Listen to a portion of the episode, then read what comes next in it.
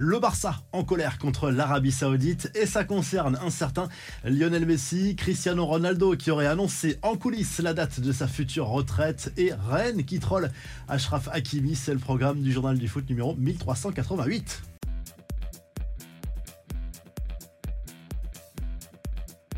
Décidément, Lionel Messi fait l'objet de nombreuses convoitises. Pour rappel, le Barça rêve de se faire prêter l'international argentin pendant sa longue période d'inactivité à venir en raison de l'élimination de l'Inter Miami de la course au playoff en Major League Soccer, quasiment 4 mois à venir sans jouer pour le champion du monde 2022. Seulement voilà, le quotidien Sport apporte deux nouvelles précisions. Le quotidien catalan qui explique que l'Arabie Saoudite s'est également positionnée sur ce dossier, là aussi pour se faire prêter Messi pendant quelques mois durant sa période d'inactivité.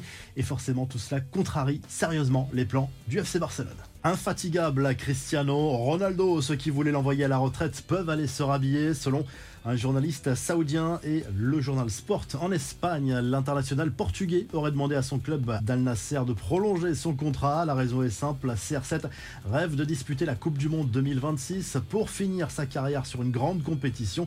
Il aurait alors 41 ans. Qu'en pensez-vous? Certes, Cristiano Ronaldo a été un joueur exceptionnel, mais peut-il rester aussi performant à un tel niveau? Cela va-t-il provoquer d'autres autre problème au sein de la sélection portugaise? Le débat est ouvert. Les infos en bref, des blessures en cascade pour les Bleus avant d'aller défier les Pays-Bas vendredi. Première convocation pour Castello, Luqueba et Malogusto. Belle récompense pour les deux anciens lyonnais.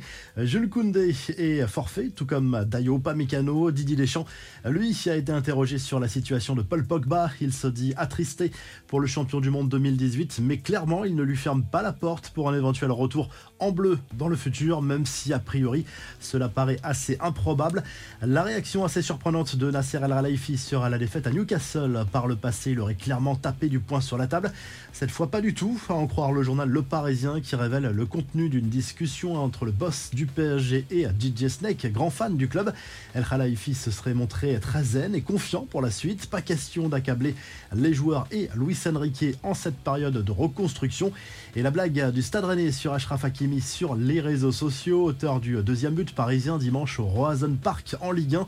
L'international marocain a fait mine de ne comprendre lorsqu'un journaliste lui a demandé de parler de sa main au début de l'action. Le club breton s'est gentiment amusé de la réaction du joueur parisien dans une vidéo postée sur TikTok avec sa fameuse main en gros plan et une musique de fond amusante. La revue de presse direction l'Espagne où le quotidien sport s'inquiète des blessures à répétition et qui s'accumulent donc pour l'EFC Barcelone depuis quelques semaines et surtout à trois semaines du Classico contre le Real Madrid en Liga après Robert Lewandowski, c'est le français Jules Koundé et l'espagnol Lamine Yamal qui rejoignent l'infirmerie du côté de l'Italie. Le Corriere dello Sport se penche sur l'avenir de Rudy Garcia sur le banc du Napoli largement fragilisé depuis ce week-end après la défaite à la Fiorentina. Le nom d'Antonio Conte commence à circuler du côté de Naples, mais le technicien français passé par l'OM et l'Olympique lyonnais devrait bénéficier d'un petit sursis de trois matchs pour redresser la barre. Si